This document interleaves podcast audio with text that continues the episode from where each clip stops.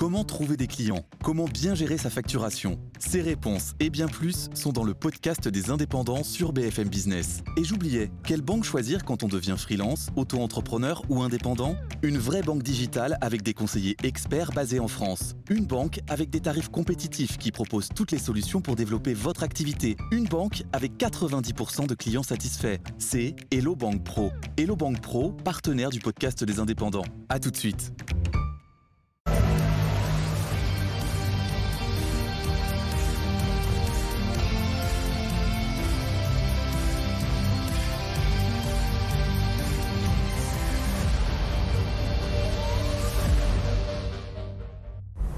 Bonsoir à toutes et à tous, soyez les bienvenus pour Lyon Politique, votre rendez-vous chaque jeudi sur BFM Lyon, en partenariat avec Mac de Lyon, Lionel Favreau à mes côtés ce soir. Bonsoir Lionel. Bonsoir Elodie. Et ce soir, donc, nous vous proposons notre dernier débat avant le premier tour des élections législatives. Euh, ce dimanche, vous le savez, hein, nous avons organisé plusieurs débats depuis ces dernières semaines avec euh, plusieurs candidats autour de la table. Le choix a été fait très simplement. On respecte les règles de l'ARCOM pour établir le rapport de force et respecter l'équité du temps de parole. Cette semaine, focus sur la 14e circonscription du Rhône. Quels sont les enjeux, les priorités? Nos invités ce soir, Yves Blin, député Renaissance sortant candidat à sa réélection, Damien Monchot, candidat du Rassemblement national, et Bruno Attal, le candidat Reconquête. Bonsoir messieurs. Et merci d'avoir accepté de venir débattre ce soir sur BFM Lyon. On va rappeler d'abord la 14e circonscription, les délimitations. Elle regroupe les communes de Corba, de Fézin, de Saint-Fond, de Solès, Vénissieux, mais aussi une partie de Saint-Priest. C'est environ 150 000 habitants concernés. Aux dernières élections en 2017, Yves Blin, vous l'aviez emporté nettement au second tour avec 65% des voix face à Damien Monchot. Les candidats de gauche ne s'étaient pas qualifiés pour le second tour à l'époque. Et justement, en parlant de la gauche, avant de commencer ce débat. Une précision importante ce soir, y dire Boumertit, le candidat de la nouvelle Union populaire écologique et sociale, euh, devait participer à ce débat, mais il a finalement annulé en début de semaine, préférant, je cite, se concentrer sur la rencontre sur le terrain avec les électeurs pour les entendre et détailler le programme partagé de la NUP. Les intentions de certains candidats sont antidémocratiques, venus uniquement pour détériorer l'image de la politique et abaisser le niveau du débat public. Je ne veux pas contribuer à une telle entreprise. Ce sont euh, ces mots. Tout d'abord, messieurs, votre réaction à son refus de participer à un débat avec vous, Yves Blanc Monsieur Boumertit ne voulait pas être candidat. Il l'avait annoncé euh, déjà bien avant les, élections. Euh, Madame Picard était entrée en campagne depuis le, mois de janvier, et puis il y a eu cette espèce de parachutage express avec un ticket retour non moins express à Paris de, M. Bouaf, une espèce de tragicomédie entre la France insoumise et le Parti communiste qui a conduit Mme Picard à retirer sa candidature. M. Gérin a démissionné du Parti communiste, c'est pas rien, c'était quelqu'un euh, d'important euh, qui donne un peu euh, l'ambiance au sein de la NUP et de la France insoumise. Et cette absence de participation au débat public de M. Boumertit me laisse, j'avoue, un peu euh, atterré par ce mépris de vos téléspectateurs? Je ne me l'explique pas, sauf à ce qu'il est pas de débattre. Bruno Attal bah, Ça doit être aussi compliqué de défendre son mentor, Jean-Luc Mélenchon, le délinquant Jean-Luc Mélenchon, euh, qui a quand même écopé de trois mois de prison avec sursis hein, pour euh, rébellion et provocation. Donc, euh, quand on a un, mentor comme celui-là qui vous dit que la police tue, alors je voudrais bien lui répondre à Monsieur euh, Mélenchon ou euh, y dire en lui disant que oui, la police tue, la police tue pour sauver des vies. Elle a tué au Bataclan, elle tue, voilà, elle a tué un peu partout. Et par contre, moi, je pense que les propos de Monsieur Mélenchon tuent aussi, voilà, puisque vous avez des policiers aujourd'hui qui ont la pression et quand ils doivent sortir leurs armes, les policiers, pour sauver des vies, eh ben, ils réfléchissent à deux fois avec, avec les propos de M. Mélenchon. On va revenir sur les propos de M. Mélenchon euh, un peu plus tard euh, dans le débat. D'abord, votre réaction également à cette absence d'Idir Boumertit. Alors, euh, je ne partage pas l'avis de M. Blin, puisque des bruits de couloir au sein de la 14e circonscription du Rhône donnent un autre son de cloche. M. Idir Boumertit voulait être candidat. Il a même été un des architectes derrière le débranchage de M. Tahabouaf. Il y a eu des enregistrements au sein de ces troupes militantes qui ont circulé à peu près partout. D'ailleurs, certains de vos confrères ont réussi à, mettre la main dessus. Euh, mais par contre, je trouve assez euh, croustillant le fait que M. Boumertit parle de, de, caractère antidémocratique de certains candidats. Il n'y a pas plus démocratique que le débat avant une élection. C'est le moment où se confrontent les idées. Et M. Boumertit méprise la démocratie. Il méprise les électeurs en refusant de présenter à lui les idées qu'il est censé défendre si jamais il était élu, ce que je ne souhaite pas. Ces idées qui, on pourra en parler, euh, auront de, très, néfastes conséquences sur la qualité de vie euh, des électeurs et des habitants. Et vous allez avoir, vous, en tout cas, l'occasion ce soir justement euh, de débattre, de présenter vos, idées pour, euh, pour cette élection. Yves Blanc, je le disais, vous êtes le député sortant. Vous avez évidemment un, bilan avec vous. Damien Monchot, Bruno Attal, je vous laisse la parole pour débuter. Quel bilan vous tirez de ce mandat d'Yves Blanc sur la 14e circonscription? Alors c'est compliqué d'avoir un bilan puisqu'il était sur le premier bilan, son premier quinquennat. Euh, lui aussi, il était socialiste. Et puis du jour au lendemain, il est devenu macroniste. Et donc à chaque fois que je lui pose des questions, c'est le troisième débat que j'ai avec Monsieur Blin, il ne répond jamais aux questions. Alors je vais tenter de lui poser des questions sur son bilan et peut-être vous allez m'aider à ce qu'il réponde puisqu'il ne répond jamais. Donc de 2012 à 2017, quand il était socialiste, il a fait 378 euh, interventions dans l'hémicycle. En 2017-2022, il n'en a fait que 20. Que s'est-il passé, Monsieur Blin? Est-ce que vous allez souvent à l'Assemblée nationale ou pas? Parce que je trouve que de 378 à 20 interventions, moi, pour moi, c'est plutôt, plutôt un député cancre. Euh. Et pareil, 2012-2017, il fait 712 interventions en commission, ce qui n'est pas, pas, énorme hein, sur 5 ans. Mais bon, euh, c'est peut-être la qualité et pas la quantité, je ne sais pas. Et de 2017 à 2022, il n'en fait que 75, 10 fois moins pratiquement. Pouvez-vous vous expliquer, Monsieur Blin, sur euh, votre travail à l'Assemblée nationale, ou votre non-travail, je dirais plutôt? Yves Blanc, votre réponse, vous êtes un député cancre, je reprends les mots de Bruno Attal, un député absent dans l'hémicycle durant ce mandat? J'ai, pendant ce mandat, euh, travaillé euh, sur les responsabilités que l'on m'avait confiées. La première, ça a été euh, par le président de l'Assemblée nationale pour préparer la réforme constitutionnelle qui visait à modifier le nombre de députés, le nombre de sénateurs. Vous savez que c'est une réforme qui, au bout de deux ans, n'a pas pu aboutir, puisque le Sénat s'est opposé à une réforme de la Constitution. C'était un, travail euh, très important. Alors, c'est des travaux qui ne sont pas comptabilisés, mais il faut chercher effectivement un petit peu plus pour les trouver, euh, Monsieur Attal, et pas se contenter de ce qu'on lit sur les statistiques qui peuvent être diffusées ici ou là. Ensuite, j'ai travaillé sur tout ce qui concernait l'évaluation d'une loi qui porte son nom, la loi Macron, dont j'ai présidé la commission qui était chargé de le faire. C'est un travail de plusieurs mois qui visait à vérifier que toutes les réformes qui avaient été impulsées, la réforme du notariat, avec l'extension du nombre de notaires, la réforme du travail du dimanche, la réforme de la privatisation de la gestion des aéroports, la fusion d'un certain nombre de groupes industriels pour permettre d'évoluer vers une Europe de la défense, euh, tout ce travail-là été important. Quand vous présidez une commission comme cela, vous avez des, députés de la majorité, des députés de l'opposition, vous avez de nombreuses auditions, bien sûr. Ça a été un des travaux importants que, que j'ai réalisé. J'ai participé à, la commission spéciale euh, sur la loi séparatisme où j'étais particulièrement chargé de tout le volet associatif. Association de 1905, Association de 1901, contrat d'engagement républicain. Bref, tous ces dispositifs qui, à un certain moment d'ailleurs, ont pas mal, fait discuter. J'ai travaillé sur des propositions de loi, je pense notamment à celle sur les rodéos urbains, euh, qui a été euh, approuvée par l'Assemblée nationale, qui est maintenant euh, opérationnelle. C'est un phénomène que l'on connaît notamment sur la 14e circonscription.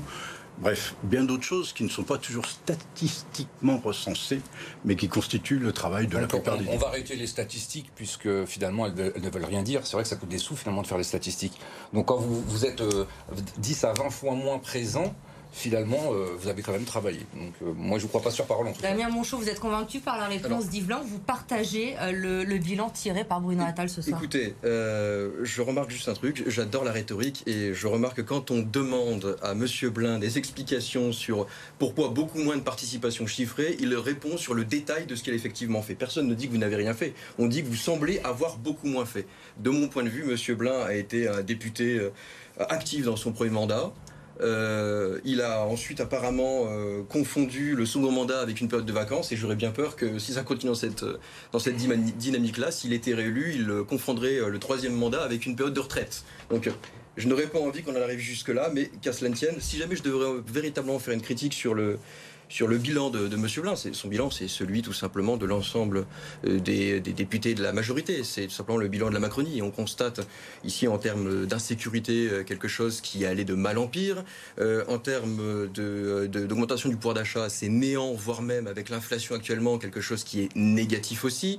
Et je ne parle même pas de, des promesses faites en termes de réformes institutionnelles en vue de rendre plus démocratiques les institutions qui n'ont jamais été tenues. Et ce sont des thèmes que l'on va développer euh, dans un instant, Lionel. Yves Blin, vous défendez votre bilan et pourtant on a semblé euh, percevoir que vous avez un petit peu attendu avant d'annoncer votre candidature. Est-ce que vous avez hésité? Est-ce que vous avez dit que finalement vous étiez le mieux placé pour conserver à la Macronie cette 14e circonscription? J'ai simplement attendu euh, parce que je souhaitais respecter le chronographe des désignations. Euh, moi, j'aime pas prendre des positions avant que le mouvement qui m'investit les ait prises. La République en marche a choisi d'investir tardivement ses députés. J'avais bien sûr candidaté pour être investi et j'ai déclaré ma candidature quand elle a été confirmée par les instances qui étaient chargées des investitures. Je pas à anticiper euh, pour forcer la main, d'une certaine façon, euh, le calendrier euh, de, des, des, déclarations et des candidatures dès lors qu'elles sont rendues publiques. La plainte qui a été déposée contre vous en novembre dernier pour harcèlement sexuel, elle ne vous a pas fait hésiter dans votre choix Vous ne vous êtes pas dit à un moment, peut-être qu'il faut que je me retire Je n'ai aucun doute qu'elle était faite pour ça. Euh, c'est une plainte qui a été, euh, de ce que j'en sais, par la presse, puisqu'à ce jour, je n'en ai toujours aucune autre information. Euh, elle a été diligentée par une de mes opposantes politiques, qui manifestement était à la manœuvre pour faire en sorte de mettre en doute ma candidature aux élections. Je ne lui aurais évidemment pas fait ce plaisir. Vous étiez au Parti socialiste avant de rejoindre En Marche. Euh, au début du mandat, Emmanuel Macron promettait un en même temps. Pendant son mandat, beaucoup de ses adversaires lui ont reproché de glisser à droite. Est-ce que vous avez eu le sentiment d'une trahison Est-ce que vous regrettez d'être passé du PS à En Marche? J'ai surtout le sentiment d'une continuité. Il ne vous a pas échappé qu'Emmanuel Macron était secrétaire général de l'Élysée sous François Hollande. Il a été l'inspirateur de beaucoup de mesures. Je pense notamment au CICE, qui a été une mesure économique d'ampleur pour soutenir l'économie française. J'ai d'ailleurs beaucoup travaillé avec lui à, cette occasion-là. J'ai été euh, rapporteur dans la loi euh, qui, porte, euh, qui portait son nom. Et j'ai emboîté le pas à Emmanuel Macron parce qu'il me semblait que sa façon d'appréhender l'après-mandat de François Hollande, Hollande avait déclaré à ce moment-là qu'il ne serait pas candidat, faisait de lui le meilleur candidat et un candidat d'équilibre qui réclamait lui-même en même temps, c'est-à-dire le fait de non pas prendre une posture partisane, mais euh, de s'emparer des idées intelligentes qu'il trouvait aussi bien à droite qu'à gauche. Au demeurant, regardez la composition du gouvernement. Hein. Vous savez, quand on dit le gouvernement penchait à droite, etc., Jean-Yves Le Drian, socialiste, Brigitte Bourguignon, socialiste, Olivier Dussopt, socialiste, Olivier Véran, socialiste, et bien d'autres. Donc, la politique qui a été conduite ces cinq années a été inspirée par des personnalités de droite comme de gauche. Et il en est résulté une politique qui, pour moi, était assez équilibrée. Damien Monchot, je le disais en introduction, il y a cinq ans, vous étiez au second tour face à, à Yves Blin. Cette année, il y a l'Union de la gauche avec la NUP, on l'a dit, représentée par Idir Boumertit. On voit les scores de Jean-Luc Mélenchon au premier tour de la présidentielle sur votre circonscription. Est-ce que le Rassemblement national peut exister cette année dans ce duel annoncé entre Emmanuel Macron et Jean-Luc Mélenchon Parce qu'on a le sentiment que votre parti, il a quand même du mal à exister dans cette campagne. Et pourtant, au second tour de l'élection présidentielle, c'est bien Marine Le Pen qui était face à Emmanuel Macron. Vous savez, euh, les prédictions qui avaient été faites par la presse ou par certains spécialistes euh, affirmaient que Marine Le Pen euh, ne pourrait pas être au second tour. Preuve en est, on a su garder ce qu'on appelle le calme des vieilles troupes. On a fait mentir les pronostics. Pour, la peine, c'est vrai que on pourrait partir du principe que ma position serait mise en difficulté, mais je vois un peu comment ça se passe à gauche. Je vois bien qu'il y a une forme de division qui est assez forte, avoir même des, antagonismes au sein des, parfois même du même parti au sein de la France insoumise, qui est le cœur de cette, de cette nupe. Résultat, je pense qu'il y aura une forte démobilisation de leur électorat, en plus une forte mobilisation de l'électorat patriote, puisque forcément, avec le danger que représente la nupe, puisqu'on peut vraiment parler de danger, ça mobilise l'électorat patriote. Donc je m'inquiète pas outre mesure et je fais confiance aux électeurs de la 14e circonscription du Rhône. Renaud Attal et Damien Monchot, votre concurrence à l'extrême droite change aussi la donne. Est-ce que l'union entre vous n'était vraiment pas possible? Alors déjà, l'extrême droite, je fais pas partie de l'extrême droite, je sais pas de quoi vous parlez. Je, ne suis pas d'extrême droite. Et, euh, et, moi, je représente le parti Reconquête. Je suis pour l'union des droites, ce que le Rassemblement national et LR a refusé.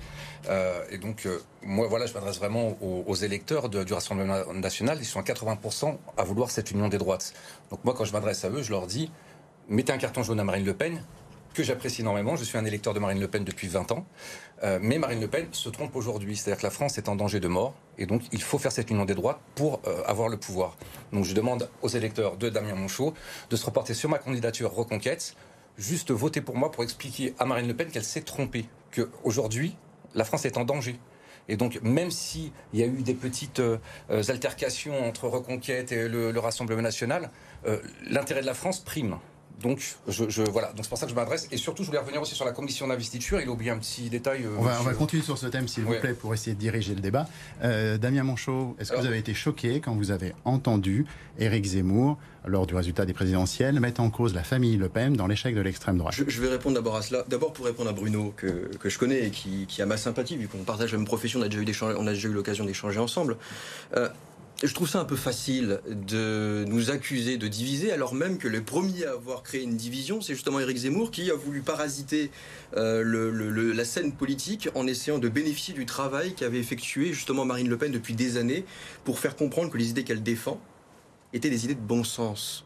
Et c'est assez facile d'essayer de diviser la droite, d'essayer de faire en place, de mettre en place une OPA hostile qui a échoué parce que le candidat n'était pas crédible et était un amateur c'est assez facile ensuite de vouloir pleurer pour ensuite obtenir une alliance des droites qui n'est d'ailleurs pas suffisante. Il faut bien comprendre que la droite fait à peu près 35% aujourd'hui. C'est insuffisant. On peut réunir toute la droite, on a dans ce cas un joli mouroir politique, mais ça ne suffit pas. Il faut pouvoir la dépasser, et c'est ce qu'a fait Marine Le Pen. Finalement, au second tour, elle n'a pas pu être élue, certes. Nous n'avons pas encore eu suffisamment de temps pour convaincre assez, d'électeurs, mais on a dépassé ce socle. Et sur la responsabilité de cette famille Le Pen, pointée par Zemmour Ça, c'est vraiment une outrance incroyable. C'est-à-dire que, déjà, euh, il y a quelque chose d'assez euh, anti-républicain que de faire peser les échecs du père sur, euh, sur, euh, de, Jean-Marie Le Pen, qui est le père de, Marine Le Pen, faire peser les échecs de Jean-Marie Le Pen sur, sur Madame Marine Le Pen, c'est ridicule, parce qu'on a une responsabilité qui est individuelle. En plus de cela, il faut bien comprendre que si maintenant M. Zemmour peut essayer de parasiter la scène politique et de tirer des bénéfices du travail qui a été fait par le Rassemblement national durant des décennies, c'est justement parce que le Rassemblement national a eu le courage de candidater quand il n'y avait rien à gagner. Alors aujourd'hui, venir nous reprocher ces défaites qui étaient des étapes nécessaires pour avancer jusqu'à la victoire, c'est quand même être d'une sacrée mauvaise foi. Bruno Attal, est-ce que vous avez l'impression, pour reprendre le terme de votre collègue, de parasiter euh, le, Rassemblement national? Et est-ce que vous avez l'impression de prendre le risque ne soit, que votre collègue ne soit pas au second tour du fait de votre présence? Alors si, se présenter à des élections, c'est parasiter, euh, où est la démocratie? Donc on, se présente tout simplement, encore une fois, je suis un électeur de Marine Le Pen et je suis un, euh, admirateur de Marine Le Pen. Donc je ne peux pas aller plus loin que ça.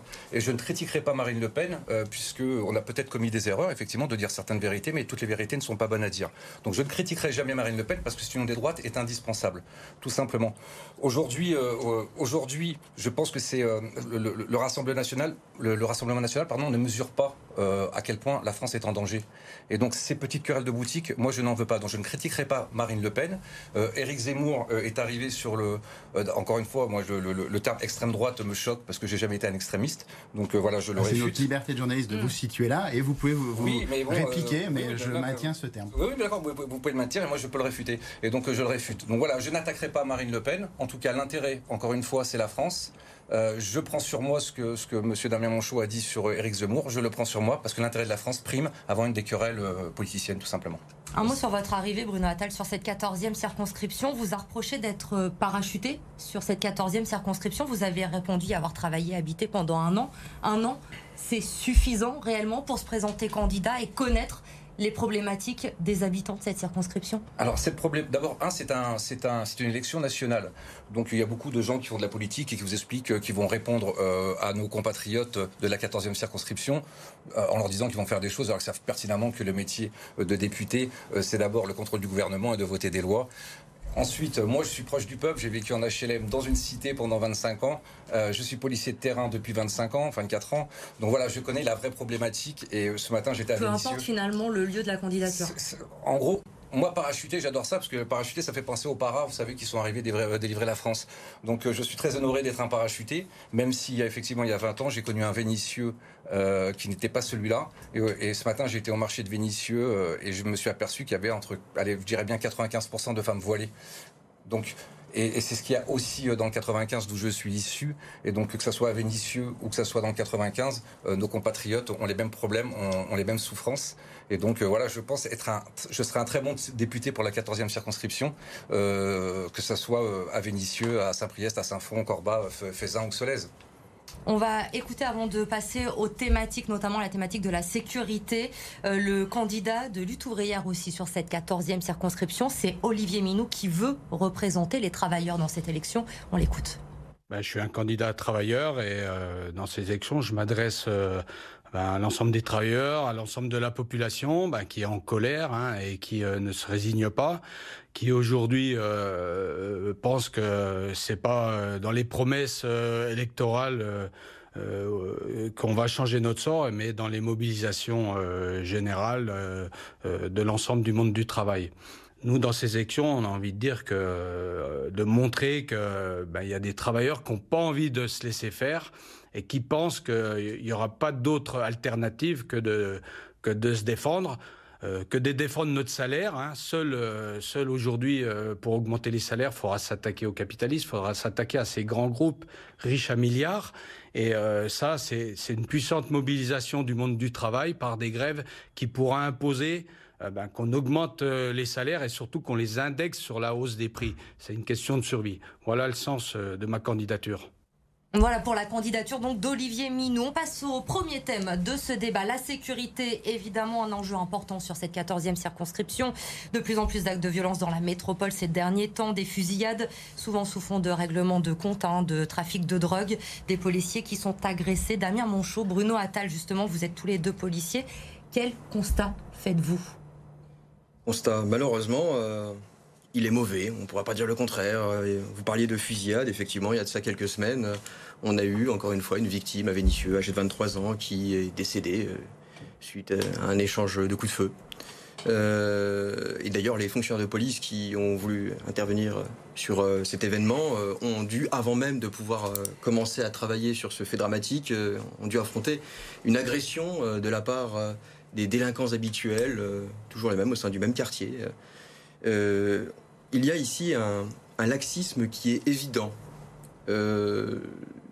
il faut bien comprendre que l'insécurité, c'est le fait d'une extrême minorité hyperactive qui est constamment attrapée et relâchée.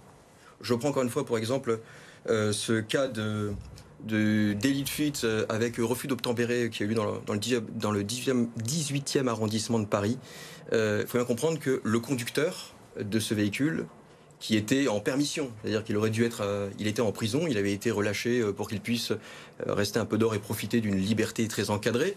Il conduisait sans permis et il avait 80 faits délictuels. Donc le problème aujourd'hui, c'est la réponse pénale. Le problème, il y a, c'est un problème qui est protéiforme. le souci, c'est que on ne peut pas, on n'a pas les moyens pour pouvoir véritablement aujourd'hui condamner. effectivement, et il y a également une mauvaise politique pénale, une mauvaise philosophie. Pourquoi? Je donne un exemple. En France, on n'est pas condamné pour des, pour des petites peines. C'est-à-dire que dès qu'on est condamné pour une peine inférieure à un an, on ne va pas en prison. la peine est requalifiée devant le juge d'application des peines et bien souvent on reste dehors. Alors quand on est relâché constamment après des dizaines, des vingtaines ou des trentaines de faits, ça ne donne pas le bon exemple et ça laisse imaginer euh, que l'on pourrait faire ce que l'on veut en France sans jamais en subir la moindre répercussion. Et une fois qu'on est vraiment condamné sévèrement, une fois qu'un acte suffisamment grave a été condamné, la personne est déjà trop loin, a déjà trop avancé dans sa carrière euh, délinquante pour pouvoir être facilement réinséré. Il faut faire l'inverse. Il faut envisager des courtes peines. Et pour ça, il faut donner les moyens. Donc plus de places de prison, doubler le nombre de magistrats. Il est de 10 000 en France, il en faut 20 000 minimum, puisque les magistrats n'ont pas augmenté depuis des décennies. Nos magistrats n'ont pas été augmentés depuis des décennies, alors que la population a grandement augmenté. C'est parfaitement incohérent et euh, c'est la responsabilité de tous les gouvernements qui se sont succédés, y compris celui de M. Macron. Bruno Attal, vous partagez les propositions faites par Damien Monchot ce soir? Oui, tout à fait, tout à fait. Mais le constat, moi, je, vais vraiment mettre les pieds dans le plat parce qu'il oublie de parler d'immigration, alors que c'était vraiment un thème euh, du Rassemblement national et du Front national, euh, surtout en matière d'insécurité, qui était quand même probant. Moi, je suis policier depuis 24 ans. Je vais vous donner mes chiffres à moi. Dans ma carrière de policier, j'ai dû interpeller 80-90% d'individus d'ethnie africaine ou nord-africaine. C'est-à-dire que nous avons un problème avec une certaine population. Maintenant, où on le dit, ou on ne le dit pas. Ces mômes, moi, je veux les sauver. J'ai pas envie de faire comme Monsieur Blin et mettre la poussière sous le tapis. Il y a des gamins qui ne se sentent pas français. Il y a des gamins qui sont nés dans la détestation de la France. Depuis une, deux, trois générations. Au Stade de France, que s'est-il passé? Ça me fait penser aux favelas de Rio. Ces gamins se sont donné rendez-vous pour se faire du blanc. Vous avez des extraits sur Snapchat et sur euh, Instagram. C'est milliers de gamins se sont descendus pour se faire du blanc. Vous, ne pouvez pas non plus stigmatiser tous ces, toutes ces personnes présentes ne sont pas des personnes issues de l'immigration au Stade de France. Bah, écoutez, moi j'ai pas les chiffres, mais en tout cas les chiffres de M. Darmanin, pour l'instant il n'y a que des Algériens euh, et des ah, parce qu'il y a deux types de vous avez, raison finalement. Il y, a, il y, a, exactement deux types de criminalité. Il y a ceux qui ont des papiers français qui ne se sentent pas français dans, dans, dans ces quartiers-là. Attention, encore une fois, ça reste une minorité, mais une minorité agissante, parce que ceux qui souffrent de ces de ces de, de, de ces gamins, ce sont les gens qui habitent dans ces quartiers. Et donc quand on veut pas voir que il y a des Français de papier mais qui ne se sentent pas français, qui ont une détestation de la France et donc euh, qui euh, sont rentrés dans la délinquance, voire la, criminalité, c'est une réalité.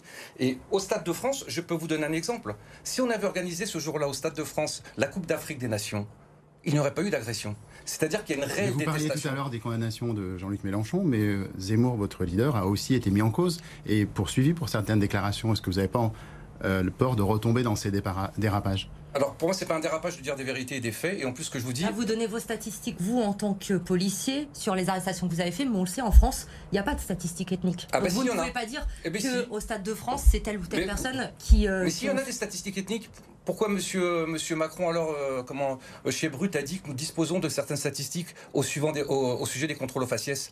C'est-à-dire que tous ces, euh, comment, euh, euh, tous ces gens d'extrême gauche font des statistiques quand ça les arrange. Bon, ils trichent. Hein. Moi, j'ai une, chaîne qui s'appelle Touche pas à mon flic sur YouTube. Je vous invite à regarder sur le contrôle aux faciès. Et tout ça, ce sont des mensonges. Donc oui, c'est interdit les, les, les, comment, les statistiques ethniques. Mais moi, je vous donne un petit conseil. Nous, on a au, commissariat, et Damien doit les connaître, on a dans tous les commissariats de France, vous avez un fichier qui s'appelle le fichier Canonge. Le fichier Canonge, c'est pour les victimes et les, comment, les victimes et les témoins qui doivent reconnaître un agresseur éventuel eh bien, dedans, on marque l'ethnicité de la personne. On marque l'ethnicité de la personne. Eh bien, quand vous mettez type caucasien européen, vous avez 20 à 30 fois moins euh, euh, euh, d'individus qui sortent de la base. Donc, encore une fois, c'est pas pour stigmatiser que je vous dis ça, c'est pour les sauver, ces gamins, et pour leur dire la France aime là, et moi je vais te tendre la main. Tandis que les gens comme M. Blin préfèrent mettre la poussière sous le tapis et ne pas dire certaines réalités. Donc nous, ces Avec gamins. quelle proposition vous leur tendez la main? Tout simplement, aime la France. T'es né dans le plus beau pays du monde, mon garçon. 95% de la population dans ce monde rêverait de, naître en France. Donc quand on voit dans l'île algérien qu'on insulte la France. Ces gamins, ils sont nés, ils sont nés, et je peux vous dire que quand ils sont sur le, banc de garde à vue, ces gamins, et qu'ils me disent vive l'Algérie, parce qu'ils ont, ils ont commis une infraction, j'ai envie de leur dire, mais mon grand, en Algérie, ils veulent même pas de toi. Alors sois français, aime ce pays, parce que non seulement t'as pas le choix, mais parce que c'est le plus beau pays du monde. Et c'est ça qu'on veut faire à, à Reconquête.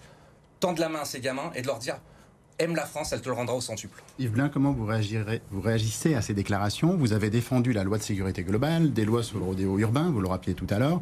Est-ce que la lutte contre l'insécurité est un échec d'Emmanuel Macron aujourd'hui? Dès le, dès le, début du, mandat euh, du président, Gérard Collomb, euh, que l'on connaît bien ici, était ministre de l'Intérieur. Euh, il a lancé les zones de reconquête républicaine, qui ont notamment abouti à ce que la circonscription de police de Vénissieux, qui couvre plusieurs, euh, plusieurs communes soient mieux dotées en agents, en matériel, en véhicules, de façon à ce que on surinvestisse, je dirais, sur la, la, question de la sécurité de, ces quartiers. Mais c'est aussi dans la ville de Gérard Collomb qu'on a un certain nombre de problèmes, un exemple, de drogue, Je vais vous prendre un exemple. Saint-Priest, qui est également dans cette circonscription, est donné aujourd'hui comme une des villes la plus sûre de la métropole. Il y a pourtant euh, des zones de reconquête républicaine et des quartiers en politique de la ville à félicite. Donc comment se fait-il que Vénitieux, ça se passe mal, Saint-Priest, ça se passe bien, alors qu'on a des sociologies qui sont somme toute relativement voisines Saint-Priest a environ un effectif d'un agent de police municipale pour 1000 habitants.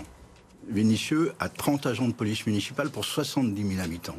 C'est-à-dire que la sécurité publique, c'est bien sûr l'effet de l'intervention de l'État, des moyens de l'État qui sont mis à disposition. Ils le sont dans cette circonscription, pas suffisamment. Mais en tant que député, vous n'avez pas pu rattraper cette sous-dotation C'est pas les députés qui pilotent les politiques municipales. Vous, auriez pu porter ça à l'Assemblée. Je l'ai porté aux élections municipales. Pas avec euh, succès, mais euh, ça faisait partie de mon programme euh, aux élections municipales de Vénissieux que de doubler l'effectif de la police municipale. Pourquoi? Parce que la police municipale exerce un travail de proximité, de contact avec la population, la police nationale pouvant agir, notamment, je pense, question des trafics de stupes qui sont importants dans cette, dans cette circonstance. Première chose. Deuxième chose, la question de la sanction. Euh, nous avons euh, voté le budget 2022, c'est tout récent, hein, une hausse très importante des moyens du ministère de la Justice pour créer 800 postes de magistrats de proximité. Parce que l'un des défauts que l'on a actuellement, c'est que des peines sont prononcées et souvent les gens disent oui mais c'est pas appliqué, ils ressortent tout de suite, etc. Ils n'ont pas tort. Il faut que la justice soit plus rapide, plus réactive, qu'il y a sanction, il y a application de la peine de façon à ce que immédiatement. Mais si euh, vous êtes réélu, vous pourriez proposer de, nouvelles. Si vous êtes réélu, vous pourriez proposer de nouvelles lois sur l'exécution des peines, sur le suivi des récidivistes qui était évoqué par vos adversaires? Nous avons une loi qui est euh, sur le bureau de la future Assemblée nationale, hein, qui est une loi d'orientation euh, pour la sécurité intérieure, qui permettra notamment d'augmenter de 2 milliards les crédits du ministère de l'Intérieur, la moitié pour la revalorisation des policiers, il y a une question d'attractivité du métier, de, niveau de salaire, c'est important, et une autre partie pour euh, des moyens nouveaux, effectivement, en hommes, en effectifs, en moyens euh, pour la police euh, nationale, qui seront étalés sur l'ensemble du mandat. Et puis, le volet judiciaire, avec la création de postes de magistrats, 15 000 places de prison qui ont été programmées, 7 500 sont déjà réalisées. 7500 restent à réaliser, mais il faut le temps de la construction. Hein. Ça prend un petit peu de temps, ça se fait pas comme ça en, claquant des doigts, mais euh, ce sont l'ensemble des, mesures qui seront euh, mises en œuvre dans ce quinquennat. Une question rapidement, j'aimerais qu'on avance et qu'on parle aussi des, autres thèmes, mais d'abord, Bruno Attal l'évoquait en, début d'émission, il y a eu ce refus d'obtempérer à Paris dans le 18e. Euh, ce week-end, la passagère est décédée, le conducteur grièvement blessé. Jean-Luc Mélenchon a parlé de permis de tuer pour un refus d'obtempérer. Il a affirmé sur Twitter que la police aujourd'hui. Yves Blin, est-ce que, comme euh, l'a dit Christian Estrosi cette semaine, vous considérez qu'il est temps de mettre Jean-Luc Mélenchon hors d'état de nuire? Comment vous réagissez à ces propos du leader de la France insoumise? C'est scandaleux. Ce sont des propos scandaleux. Mélenchon nous a habitués à ces dérapages. Hein. Vous vous souvenez avec moi euh, son interpellation des magistrats qui venaient perquisitionner ses nuits. Euh, je suis la République. je trouve ça proprement odieux. un responsable politique lui qui s'imagine demain aux plus hautes responsabilités, ne peut pas tenir des propos comme ça, je les condamne avec la plus grande fermeté. Et depuis cette affaire, Bruno Attal, la question de la légitime défense pour les policiers est revenue au centre des débats. On sait que le Rassemblement national, notamment, est pour une présomption de légitime défense. Vous, en début de semaine, justement, vous avez organisé avec euh, plusieurs journalistes une sensibilisation à la légitime défense avec des armes à billes, une démarche qui est assez surprenante. Vous pouvez le concevoir pour un candidat, une élection euh, législative? Je ne suis pas un homme politique. Voilà, je suis un citoyen, je suis une personne bourrée de bonnes intentions qui essaie de vous expliquer ce qu'est la défense. Et c'est compliqué de vous l'expliquer parce que nous sommes des humains et c'est très compliqué de, vous expliquer ce que c'est quoi de réfléchir en un quart de seconde. Et donc j'ai voulu vous mettre, vous les journalistes, en situation euh, pour vous sachiez que même quand vous n'avez pas le facteur euh, peur, même quand vous n'avez pas l'effet tunnel, euh, le journaliste qui a, comment, qui a, qui a fait comment, ce, cet essai a, a tiré et il n'était pas en légitime défense. Vous voyez? Donc c'est ça qu'on essaie de vous expliquer. Il y en a qu'un qui est venu. J'ai fait ça un jour férié, donc voilà, ça a été compliqué. Et vous n'avez pas invité tout le monde, puisque nous, nous n'avons pas reçu d'invitation. Ah ouais, si, je vous ai invité. Vous, avez, vous, avez, le WhatsApp, euh, j'ai votre WhatsApp et je vous ai invité. Donc voilà, donc j'invite et je referai ça hein, sur ma chaîne YouTube. Je l'ai fait aussi avec d'autres journalistes il y, a, il y, a, un mois. Mais par contre, je vous ferai même tirer à balles réelles pour savoir ce que c'est de tenir une arme. Et, et juste, et c'est pour ça que même des élus doivent faire ce genre de stage, même des magistrats doivent faire ce stage pour comprendre et ensuite pouvoir soit changer la loi, et c'est ce qu'on veut, euh, soit pour les magistrats de comprendre. Les policiers ne doivent pas répondre aux mêmes règles que le, citoyen, notamment euh, en termes de, garde à vue, cette présomption de légitime défense. Il doit y avoir deux euh, traitements selon vous? Ben Justement, c'est aujourd'hui qu'il n'y a pas le même traitement. 99,99% du code pénal, c'est le procureur de la République qui doit prouver votre culpabilité. Il n'y a qu'un article, juste un, la légitime défense. Le policier doit prouver qu'il est en légitime défense. Pourquoi? Pourquoi donner l'avantage plutôt aux voyous qu'aux policiers? Le procureur de la République, on inverse. Ça s'appelle la présomption. On le prend aussi. Hein, le, le, Rassemblement national le propose, mais nous on va plus loin. Mais on le propose. Le procureur de la République fera son enquête et ça sera à lui de prouver que le policier est en légitime défense ou pas et non pas le policier de se défendre, tout simplement. Donc ça, c'est la première, euh, euh, comment, euh, la première proposition. Le Rassemblement national la propose depuis déjà assez longtemps, mais nous, on part aussi sur une défense excusable, puisque une personne qui a eu une réponse disproportionnée, ce qui peut arriver, vous êtes dans votre boutique, vous avez peur, vous prenez des coups de crosse dans le visage, vous êtes en sang, on saucissonne votre femme, et puis vous avez une barre de fer, et vous tapez et vous tuez l'individu.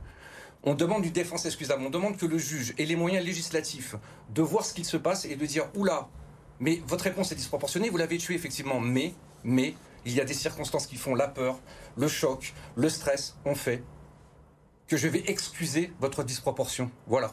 Jérémy Monchot, pour terminer sur ce thème rapidement. Je vais essayer de réagir à peu près à tout ce qui a été dit. Alors, oui, on a parlé sur euh, le contexte de sécurité, sur différentes propositions qui sont faites, mais si on veut vraiment aller au fond de la chose, on n'aborde jamais un thème qui est essentiel, c'est l'origine de l'envie délinquante. Qu'est-ce qui pourrait être à la source? À gauche, on a tendance à dire que c'est la pauvreté qui conduit euh, à la criminalité.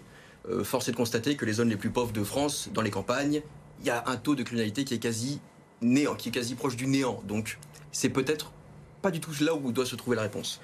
Euh, moi, je mets le, j'analyse la chose de manière différente, c'est-à-dire que j'ai vraiment l'impression que la délinquance trouve sa source dans le manque de, de sentiment d'appartenance à la communauté nationale. C'est parce qu'on n'a pas l'impression de vraiment faire partie de, de la nation France qu'on se sent la possibilité de vivre à ses dépens. Alors oui, l'immigration massive qui induit euh, une absence d'assimilation a un effet évident sur la sécurité. Les événements, comme ça a été dit au Stade de France, le démontrent très clairement. Mais également, euh, tout policier pourra vous confirmer qu'il y, a un y a un lien de cause à effet, même s'il ne faut pas faire, faire, de, généralité. 99,99% des gens issus de l'immigration se veulent juste vivre en paix et respectent parfaitement les lois en France. Ah, maintenant, maintenant, encore une fois, pour réagir à ce que disait M. Blin, euh, Augmenter euh, les places de prison, oui, c'est très bien, mais ce n'est pas suffisant. Vous n'abordez pas, suffisamment le fait de séparer euh, les délinquants, euh, les primo-délinquants des délinquants chevronnés, ce qui fait que la prison devient, avec cette lacune que vous entretenez, un peu une école du crime. C'est-à-dire qu'on ressort plus diplômé dans la criminalité que l'on en est rentré, ce qui est quand même sacrément dommage et ça n'aide pas la réinsertion. Et au-delà de ça, 800, 800 euh, magistrats en plus, c'est bien, mais c'est largement insuffisant au vu des besoins. Et vous ne parlez pas non plus de la sévérité. Il faut mettre en place une véritable sévérité pour dissuader. Si l'on n'est pas dissuasif, on recommence, les, gens qui auront subi à peine une tape sur les doigts recommenceront. Il faut remettre les peines planchées. C'est nécessaire et il faut pouvoir établir une peine de perpétuité réelle. Pourquoi? Parce que les personnes qui tuent ou qui iraient jusqu'à violer euh, des, gamines, euh, on peut difficilement envisager qu'ils ressortent au bout de 15 ou 20 ans. Il faut vraiment comprendre que certains faits doivent mettre la personne au banc de la société, ne puisse pas véritablement revenir parce qu'elle reprend un danger.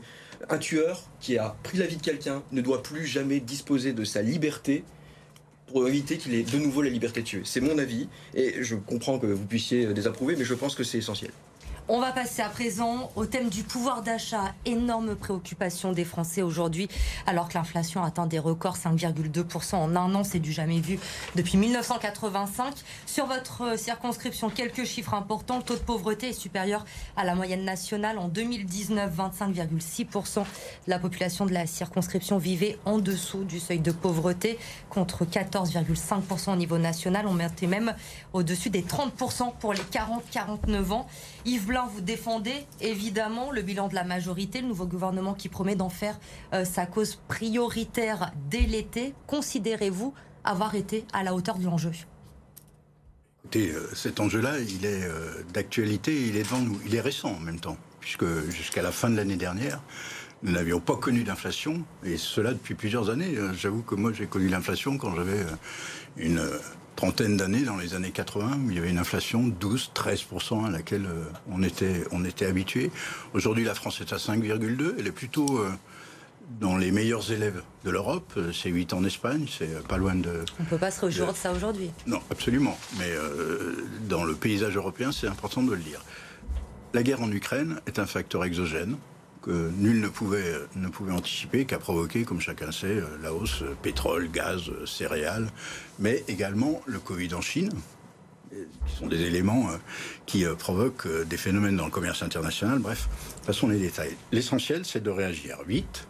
réagir vite, il faut les moyens de le faire. Hein. Il faut que l'Assemblée nationale vote au gouvernement les moyens nécessaires. Donc pour ça, il faut qu'elle soit en place. La mise en place de la protection tarifaire gaz, électricité, essence qui a été lancée euh, dès, le, dès le, précédent quinquennat, la prime alimentaire qui va être votée, je l'espère en tout cas, euh, dans euh, le projet de budget qui sera rectifié dès le mois de, juillet pour être opérationnel en septembre, versé directement aux personnes qui ont des faibles revenus. La prime carburant, j'en ai parlé. L'abandon de la redevance télé, qui représente une économie moyenne pour 200-300 euros pour, pour les ménages. L'indexation des revenus euh, minimums de la retraite, des minima sociaux euh, sur l'inflation, ce qui devrait représenter une hausse de 5,5% euh, pour l'année 2022 le dégel du point d'indice des fonctionnaires. Donc le gouvernement est, à la hauteur aujourd'hui. On est pour le moment au rendez-vous. il faut que maintenant, on donne les moyens au gouvernement de mettre en place l'ensemble de ces dispositions. Ça s'appelle une loi de finances rectificative pour euh, lui donner les moyens nécessaires. Une question à présent d'un habitant de votre circonscription que nous avons rencontré justement sur cette problématique-là. Vous avez évoqué l'essence il y a un instant. Yves Blanc, les prix à la pompe qui atteignent des records cette semaine, au-dessus de 2 euros le litre. Écoutez la question qu'il vous pose ce soir. Bonjour, je m'appelle euh, Khaled, je suis vénitien, j'ai 25 ans. Et ma question est la suivante. Euh, qu'est-ce que vous comptez faire à propos donc, du prix de l'essence qui devient donc, de plus en plus haut malgré les aides de l'État? Damien Monchot, que comptez-vous faire? Alors, euh, pour répondre directement à cette question, euh, nous voulons faire de l'essence un bien de première nécessité, de l'énergie, même d'une manière globale, un bien de première nécessité. Parce que, de toute manière, on ne peut pas vivre sans, et alors je ne comprends pas que ça n'ait jamais été fait. Alors, en somme, faire, de, l'énergie un bien de première nécessité, ça permettrait de faire passer la TVA, qui pèse sur euh, l'achat du carburant, de 20 à 5,5. Mais au-delà même de cela, nous voulons revenir sur l'augmentation de la TICPE, la taxe euh, sur la consommation des produits pétroliers, euh, qui a été faite euh, sous la mandature de, M. Macron. C'est d'ailleurs elle qui avait lancé la crise des Gilets jaunes. Nous voulons revenir dessus. Alors pour donner une image de ce que ça représente, sur un plein de 100 euros, avec cette mesure-là, ça fait représenter une économie de 20 à 25 euros. C'est-à-dire qu'au lieu de payer 100 euros un plein, par exemple, on le paierait seulement 75 ou 85 si on fait deux ou trois pleins par semaine, ça commence déjà à, faire des économies. Mais au-delà même de ça, vu qu'on fait de l'énergie d'une manière globale, un bien de, première nécessité, ça permet aussi de faire des économies sur l'électricité, sur le gaz entre autres euh, baisse de, différentes, euh, de différents types de prélèvements obligatoires. On prévoit également d'autres choses, mais pour répondre, spécifiquement, pour répondre à cette question spécifique, c'est ce qu'on envisage. Bruno Attal, en termes de, pouvoir d'achat, quelles seront vos, propositions concrètes si vous êtes élu député? Que porterez-vous à l'Assemblée? Alors, je, moi, je me calque forcément sur euh, M. Éric Zemmour. Et donc, nous, on a demandé un blocage à 1,80€ euh, du prix de l'essence. Euh, et, surtout, il faut faire des choix. Comment vous y parvenez à ce blocage? Ben Justement. Comment ça, comment on arrive? On bloque les prix, tout simplement, d'autorité. On bloque les prix à 1,80€.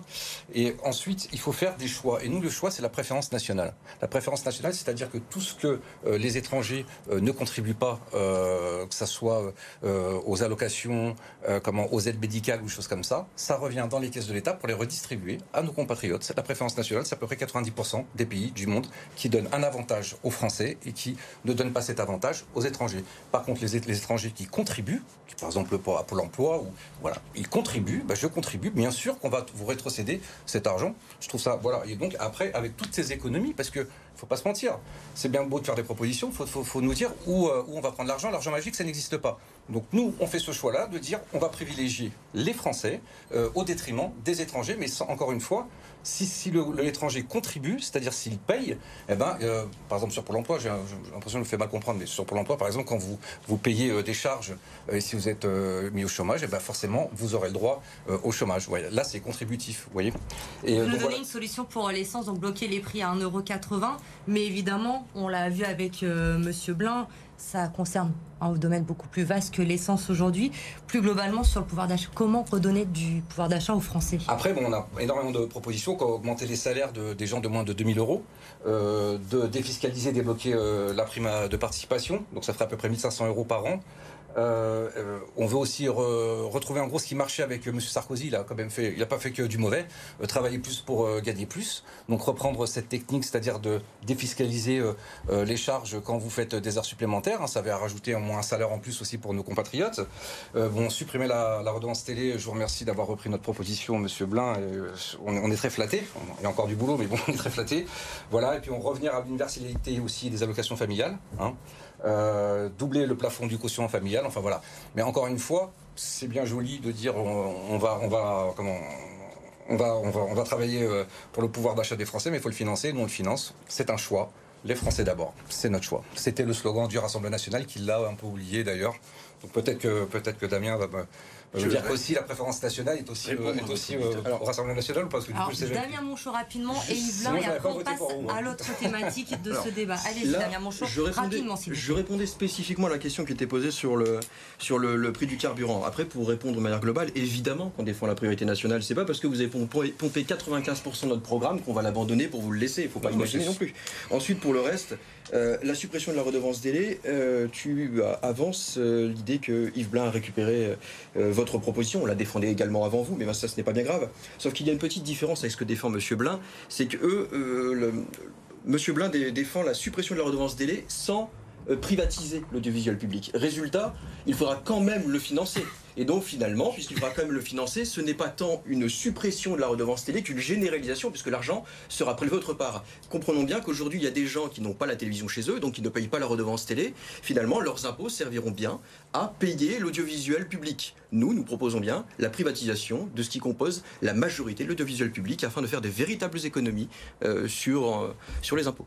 Yves Blanc, vous voulez répondre, je crois, et après on passe au thème de la politique de la ville. Et simplement confirmer à M. Monchot que oui, nous sommes très attachés à ce qu'une part de l'audiovisuel reste publique relève de l'intérêt général selon nous. Et de votre euh, Simplement pour vous, sur cette, la question de, notre auditeur, euh, nous envisageons complémentairement hein, la contribution au prix de l'essence 18 euh, centimes d'euros actuellement. Qui a été prolongée jusqu'à fin août. Une partie mieux ciblée sur les personnes qui utilisent leur voiture pour le travail.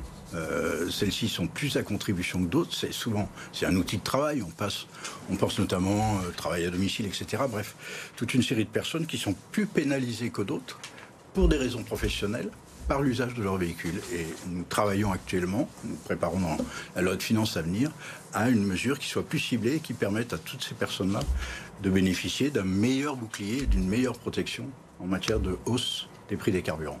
La politique de la ville et l'emploi. À présent, messieurs, euh, Yves Blin, le ministère de la ville a disparu du gouvernement Borne, absorbé par le grand ministère de la transition écologique et de la cohésion des territoires. Est-ce que vous le regrettez? Sans voix, quel message? Les questions sociales passent au second plan avec ce nouveau gouvernement? Non, pas du tout. L'architecture d'un gouvernement, euh, c'est le dispatching, hein, c'est la répartition des responsabilités. Vous inquiétez pas, toutes euh, seront, euh, seront assurées. La politique de la ville, elle, elle s'inscrit dans le long terme. Hein. Euh, je vous rappelle que c'est sous le deuxième quinquennat de François Mitterrand que celle-ci avait été initiée. Elle a permis des programmes, des progrès très importants en matière de requalification urbaine. Il faut maintenant qu'elle se recentre sur la vie sociale, sur la vie des quartiers. Je pense que beaucoup ont été faits sur la rénovation des logements, sur les infrastructures, sur les transports, sur les équipements publics. Il y a encore, euh, et d'ailleurs les, grands projets de rénovation urbaine, euh, Minguette, Clochette, Bel Air, etc., sont encore à l'œuvre. Mais euh, il y a sûrement lieu de travailler davantage sur la dimension humaine, sur la dimension euh, vie sociale. Je pense à certains programmes qu'on aura sans doute l'occasion de, développer. Euh, le programme des cités éducatives, par exemple, hein, qui permet d'élargir les, les, pratiques des activités culturelles sportives. Le président de la République s'est déplacé en Seine-Saint-Denis où il a confirmé la réalisation de 5000 équipements sportifs de proximité dans les années qui viennent, précisément pour déployer dans ces quartiers-là euh, des outils qui permettent de développer la vie sociale de, proximité. Euh, c'est en tout cas personnellement un, effort auquel je m'attacherai dans les années qui viennent. Damien Monchot, Bonatal, est-ce que ces politiques de rénovation urbaine euh, vous semblent utiles? On pense par exemple sur la, 14e circonscription, à l'écoquartier Carnot-Parmentier, 156 millions d'euros qui vont être financés jusqu'en 2030 par l'Agence nationale de rénovation urbaine, par la métropole, par la ville de Saint-Fond. On a eu la loi Borloo qui a fait ça et qui, pense qu'avec un coup de peinture, on va régler les problèmes des quartiers. Euh, nous avons nos, compatriotes qui sont pris en otage dans ces quartiers, puisque euh, vous êtes soit pris par les quartiers islamisés, par exemple dans les Minguettes où j'ai été ce matin, où maintenant vous n'avez que 5% de femmes qui n'ont qui n'ont pas de voile, ou alors vous avez les quartiers où, où le trafic de drogue pullule. Et nos compatriotes, de toute origine, parce qu'on essaie toujours de me faire dire ce que je n'ai pas dit, de toute origine, sont vraiment pris en otage. Et donc, un coup de peinture, ça ne suffira pas. Euh, il faut récupérer ces quartiers. Donc, euh, par exemple, sur le trafic de drogue, ne pas avoir peur de dire ce qu'il faut faire, c'est-à-dire de rentrer dans son quartier et récupérer, récupérer ces zones de non-droit, tout simplement. Et donc là, on va revenir effectivement sur la sécurité et sur euh, la sanction pénale, voilà, pour que ces gens-là ne soient... nos compatriotes, quand ils rentrent chez eux, ils regardent leurs chaussures. Voilà, ils sont en souffrance, ces gens qui sont dans ces quartiers. Donc nous, ce qu'on demande, c'est de récupérer effectivement, et puis surtout euh, l'islamisation. Enfin, Monsieur Blin euh, euh, a fait comme la mairie de Vénissieux. Il a mis sur sa liste, vous savez, en 2020, un pro Erdogan qui retweet des, salafistes. Donc voilà. Donc Monsieur Blin fait comme à peu près tous les politiques, c'est-à-dire du clientélisme pour essayer d'avoir le maximum, de voix. Et, c'est tout ce qu'on veut pas faire. Alors peut-être effectivement que ça sera plus compliqué pour nous. On est loyal et il est hors de question de laisser ces zones s'islamiser et se voilà et se gangréner tout simplement au, au détriment de nos compatriotes, encore une fois, qui sont en souffrance dans ces quartiers. Alors la rénovation urbaine, ça ne suffit pas, vous le dites. Les habitants, vous êtes allés à leur rencontre pendant cette campagne. Évidemment, on va écouter la question de Daniel. Il vit à Vénissieux. Il a été président des commerçants de la ville. Écoutez-le. Alors je m'appelle Daniel, j'habite Vénissieux depuis euh, plus de 80 ans. Et monsieur le député, ce que j'aimerais savoir, c'est si vous avez l'intention de, redonner un peu de vie à nos centres-villes en général, euh, les commerces disparaissent petit à petit. Ah, c'est ça, on parle des problèmes dans les quartiers aujourd'hui, Damien Monchot, mais redonner de la vie, c'est ce que veulent aussi les habitants. Ils se plaignent, il n'y a plus de, de commerce, on voit beaucoup de restauration rapide s'installer, effectivement, ça, on n'a pas de souci pour en trouver, mais ce que veulent aussi les habitants aujourd'hui dans les quartiers, c'est d'avoir des commerces de proximité, de pouvoir aller faire leurs courses, de retrouver une vie de quartier. Je vais d'abord quand même prendre un petit peu de temps parce que c'est vrai que les interpellations vont vite et le débat vite. Pour en finir rapidement sur le pouvoir d'achat, on a oublié de préciser suppression de la TVA pour 100 produits euh, essentiels afin que les gens puissent véritablement vivre décemment. C'est important, ça fait quand même entre 5,5 euh, et 20% d'économie sur chaque produit. Et euh, un deal gagnant-gagnant proposé à tous les patrons s'ils augmentent les salaires de leurs employés de 1 à 3 fois le SMIC. pas d'augmentation de charges, ça facilite pour eux le recrutement et c'est directement de l'argent euh, dans la poche des travailleurs. Sur la question de Daniel, sur la question de Daniel, maintenant, euh, pas de souci. Alors pour lui répondre, oui, effectivement, il a un véritable problème. Ça fait des années, depuis c'est même des décennies qu'on s'est mis à créer des grands pôles euh, de centres commerciaux qui ont finalement, euh, j'allais dire, dévitalisé les centres-villes. Et c'était ici une très mauvaise décision qui trouve sa source dans les politiques, clairement. Il faut faire l'inverse il faut privilégier le petit commerce. C'est essentiel. Alors oui, il faudrait, je pense, développer, si politique de la ville doit y avoir, il faudrait que ce soit principalement dirigé dans la revitalisation euh, des, centres-villes. Et je ne parle pas seulement euh, des villes de la circonscription qui sont proches d'un grand centre urbain euh, comme, comme, comme, Lyon. Là, je veux parler également de nos campagnes. Il faut bien comprendre que nous avons actuellement des concentrations, et c'est aussi la conséquence de, des décisions politiques qui ont été prises depuis des décennies. Nous avons la concentration de, de l'activité économique et donc de la population autour de grands centres ça a été volontaire, c'est même été encouragé. Il faut, je pense, revitaliser les campagnes faire en sorte que l'activité économique soit plus équitablement répartie sur le territoire afin que l'on n'ait pas une concentration de population et donc euh, des gens entassés les uns sur les autres, ce qui fait une accumulation des problèmes qui s'exacerbent les uns les autres. Et ça c'est quelque chose qui s'envisage sur le temps long dans nos quartiers populaires, il faut dire que si on n'a pas de, commerce, c'est parce que les commerçants ont fui euh, dû à l'insécurité. Donc c'est ça vraiment le, le, réellement le, réel problème. Et d'ailleurs, moi demain à 19h30, je vais au Minguette pour faire une réunion publique. Et pour vous dire que ce sont vraiment deux zones de non-droit, aujourd'hui, euh, comment euh, on me dit qu'on va m'attendre. voilà, donc il y aura du monde, ça risque d'être chaud demain à 19h30, donc réunion publique au Minguette. J'invite donc mon collègue du RN, même si on ne fait pas l'union des droites, à venir soutenir, non pas ma candidature, mais au moins de dire il n'y a pas de zone de non-droit. Monsieur peut-être Blin euh, que, l'on refuse que j'aille aux Minguettes et qu'on et m'attende euh, qu'on m'attende violemment. Euh, voilà, c'est ce qui se traîne aujourd'hui sur les réseaux sociaux. Est-ce que vous me soutenez pour pouvoir faire mon, mon débat demain à ma réunion publique aux Minguettes ou pas? Ah, Que vous fassiez votre, votre réunion publique aux Minguettes ne me pose aucun problème, monsieur. D'accord.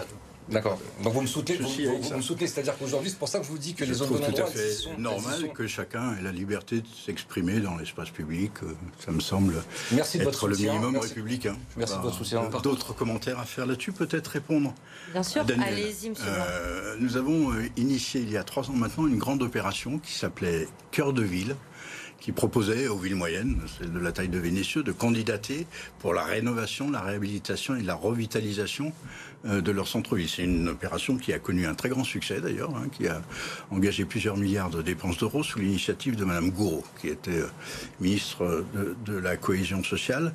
J'ai pas connaissance que Vénissieux ait été candidate, mais il est vrai que le centre-ville de Vénissieux, le centre ancien de Vénissieux, là où est pris euh, euh, Daniel en, vidéo, devant la, la place de l'ancienne mairie, nécessite vraiment une requalification. Alors je peux dire à notre auditeur que la ville de Vénissieux a obtenu de la métropole euh, cette année dans ce budget des crédits nécessaires à la requalification de la place, à la requalification des commerces. Enfin, enfin. Donc j'ai bon espoir que ces espoirs, ces espérances soient récompensées. J'aurais aimé qu'on ait un mot rapide, mais il nous reste une minute si vous arrivez à être très très court, mais c'est important aussi pour parler euh, du, chômage, de l'emploi qui est important aussi, taux de chômage important sur euh, cette circonscription. Emmanuel Macron qui vise le plein emploi à la fin de son mandat. Quelles sont vos propositions aujourd'hui pour parvenir à ce plein emploi? Déjà d'arrêter de truquer les chiffres. C'est-à-dire qu'aujourd'hui, on a 9 millions de pauvres. Et donc, c'est quoi le plein emploi? Si c'est le plein emploi, c'est juste de faire descendre artificiellement les chiffres du chômage en disant qu'une personne qui travaille 10 heures par, euh, semaine euh, est un travailleur, non. Donc, ne pas précariser le travail. Aujourd'hui, le mot travailleur pauvre, il existe et c'est pas normal. Écoutez, euh, très sérieusement, oui, il n'y a pas eu de baisse. Les, modifications statistiques, enfin les- excusez-moi, Euh, les statistiques qui sont données ne, reflètent pas le réel. Alors oui, euh, on arrive avec euh, la classification des travailleurs A, B ou enfin des chômeurs A, B ou C à donner l'impression d'une baisse de chômage parce qu'on on ne parle que des chômeurs de catégorie A. Mais le fait est que toute catégorie confondue, il y a toujours 5,7 millions de chômeurs comme au tout début du quinquennat. Si l'on veut véritablement relancer la chose, il faut envisager ce qu'on appelle le patriotisme économique, ce qui implique de produire, consommer et retraiter sur place. Aujourd'hui, nous ne sommes absolument pas dans cette dynamique-là. Et ça, nous ne pouvons que le reprocher. Ici, il y a un véritable échec de la politique de M. Macron qui euh, arrive à utiliser les chiffres pour présenter les choses autrement. Mais je pense que les gens qui ont des difficultés à joindre le début se rendent bien compte qu'il y a un Il faudrait beaucoup plus de temps, Yves Blanc, mais 30 secondes, le mot de la fin sur Je ce suis un militant du plein emploi. Et ça, c'est pas dans les statistiques de, de M. Attal. Le rôle d'un député, c'est aussi d'aider les entreprises à se développer. Il y a des projets majeurs dans la 14e circonscription. Symbio, les batteries à hydrogène, pardon, 1000 emplois euh, dans euh, la vallée de la chimie. L'installation de Safran, euh, frein d'avion, 400 emplois qui envisagent de s'investir. Je vous assure qu'il faut beaucoup d'huile de coude de la part d'un député pour convaincre les industriels de venir s'installer, mais ils en sont convaincus et ils vont venir. Je vous donne la parole à tous les trois pour terminer, mais très rapidement, parce qu'on est en retard, le mot de la fin, le premier tour, c'est dimanche. Quel dernier message voulez-vous passer aux électeurs Bruno Attal? Que je suis un homme du peuple, que je ne suis pas un homme politique. On le découvre certainement, euh, vu ma façon de parler, de dire les choses vraies. Et moi, quand j'étais abstentionniste, il m'est arrivé d'être abstentionniste. Enfin, je votais blanc plutôt. Euh, ce que je me disais, c'est que c'est tous les mêmes. C'est tous les mêmes, ils feront rien pour moi. Envoyez-moi à l'Assemblée nationale et vous allez entendre parler de moi. Voilà. Yves Blanc. Je veux simplement être le député euh, du réalisme et euh, d'une France euh, fière d'être ce qu'elle est, à l'inverse de ce que nous propose la NUP, qui me semble être un programme totalement surréaliste, qui ramènera la France à ce qu'était la Grèce il y a cinq ans, qui sera obligée d'aller mendier sa souveraineté à Bruxelles. Et Damien Monchot? Pour ma part, je serai le député de la sécurité. Sécurité tout court et sécurité euh, des fins de mois. J'ai envie que les gens puissent bénéficier d'une belle qualité de vie, ce qui implique véritablement de mettre en place le programme que, nous développons. Oui, attention aux dangers de la NUP qui, euh, qui euh, favoriseront justement la délinquance. Ils ne régleront pas le problème en la matière. C'est-à-dire que ce que les délinquants ne vous prendront pas, ne vous voleront pas. C'est la NUP qui vous le prendra si jamais elle est au pouvoir avec des augmentations d'impôts proprement dramatique. Merci Damien Monchot, merci Bruno Attal et merci Yves Blin, Yves Boumertit de la Nouvelle Union Populaire Écologique et Sociale, donc qui n'était pas là pour se défendre ce soir. Il a refusé ce débat. On découvre tout de même les 11 candidats en lice sur cette 14e circonscription. Premier tour dimanche et évidemment édition spéciale sur BFM Lyon. On se retrouve dès 19h30 dimanche pour suivre ce premier tour des élections législatives. Très bonne soirée.